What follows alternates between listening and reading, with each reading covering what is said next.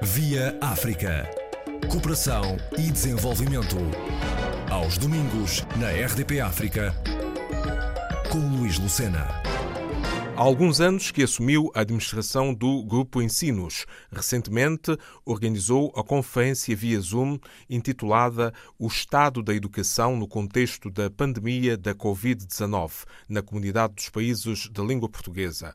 Pela segunda vez consecutiva, foi nomeada pela União Europeia embaixadora do ensino profissional em representação de Portugal junto dos 27 Estados-membros.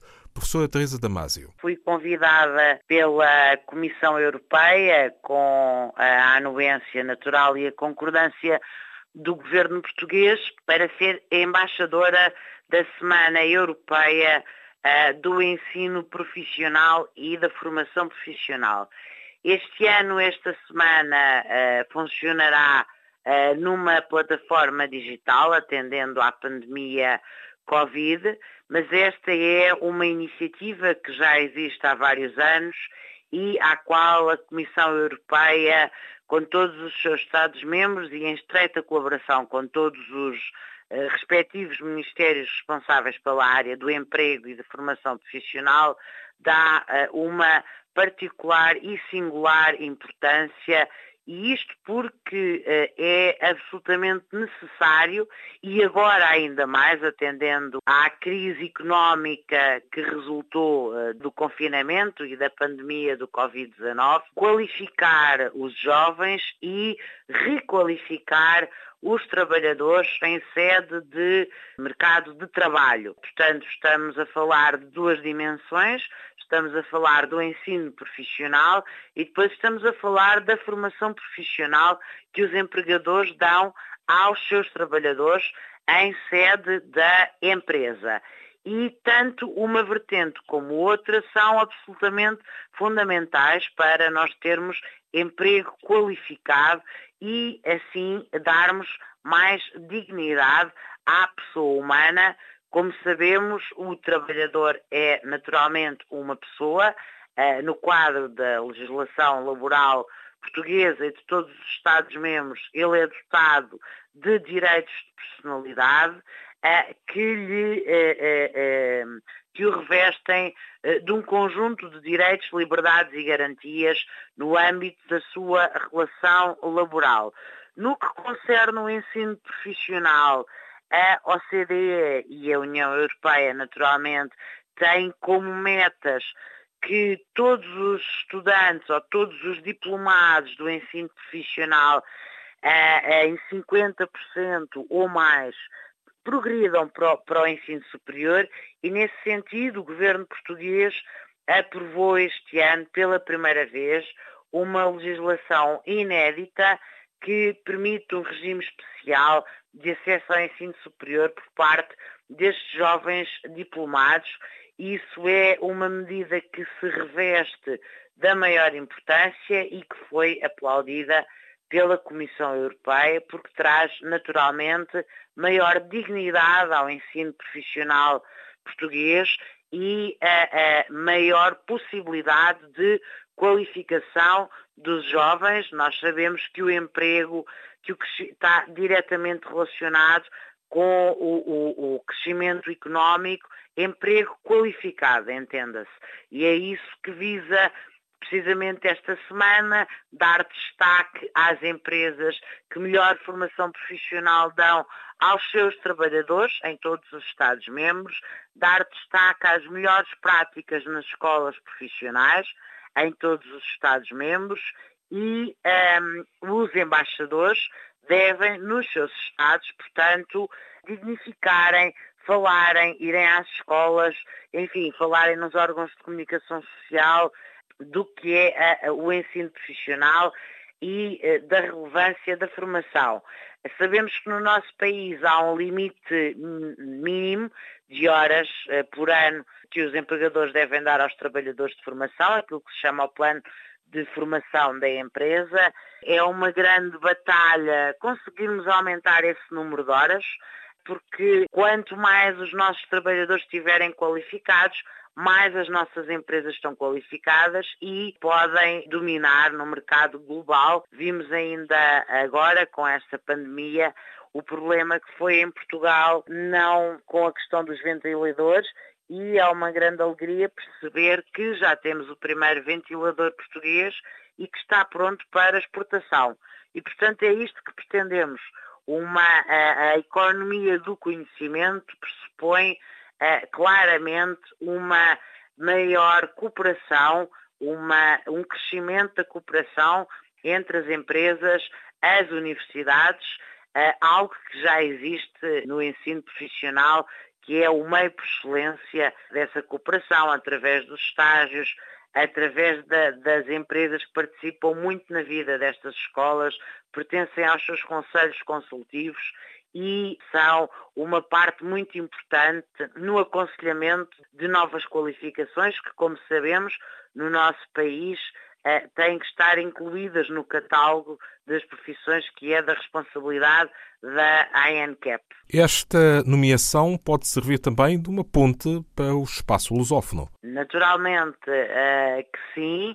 Uh, o ensino profissional está a crescer no mundo lusófono, é, é uma grande satisfação pessoal e institucional, naturalmente, verificar uh, isso. Uh, e ainda o ano passado, recordo que esta é a segunda vez que eu sou embaixadora, ainda o ano passado em Bruxelas tive a oportunidade, no dia 21 de junho de 2019, de apresentar o estado da arte em relação ao ensino profissional em todos os países da CPLP e têm sido dados passos muito significativos em muitos países. Gostaria de destacar Moçambique, onde o chamado ensino médio já existe há muito tempo, Cabo Verde, onde a legislação está toda a ser reestruturada e reorganizada para haver ensino profissional de dupla certificação, a Guiné-Bissau, onde já há ensino profissional,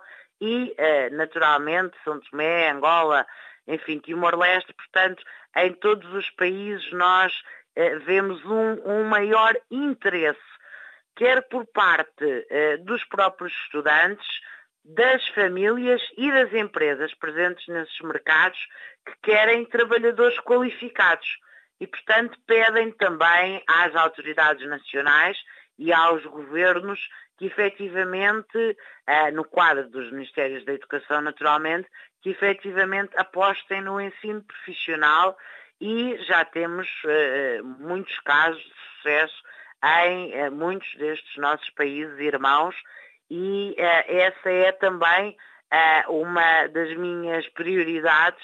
Terei no dia 21 de setembro uma reunião com a Comissária Europeia e já estou a preparar a minha apresentação onde estou a fazer a atualização de todos os dados e é impressionante o aumento de escolas uh, no espaço da CPLP e a reorganização dos respectivos ordenamentos jurídicos que houve desde 2009 até, até agora. É, é verdadeiramente uh, impressionante. As escolas eh, desta instituição são as únicas uh, onde existem aulas e learning. Exatamente. Nós uh, iniciamos em Portugal com o estado de emergência, nós já tínhamos as nossas plataformas digitais, uh, mas uh, não tínhamos naturalmente ensino e learning. Iniciámos de imediato e fizemos-lo também em Moçambique e na Guiné-Bissau, onde estamos com o Moodle a dar aulas à distância, ensino à distância, para grande satisfação dos nossos alunos, Portanto, nós eh, continuamos com o ensino e learning até haver a possibilidade do reinício do ano letivo. Portanto, o Ministério tinha dado indicação que as aulas poderiam começar no dia 13 de julho uh, e irem até ao dia 19 de setembro, mas uh, o, o Governo entendeu que atendendo à pandemia do Covid-19 ainda não estavam asseguradas as condições sanitárias para os alunos poderem voltar à escola.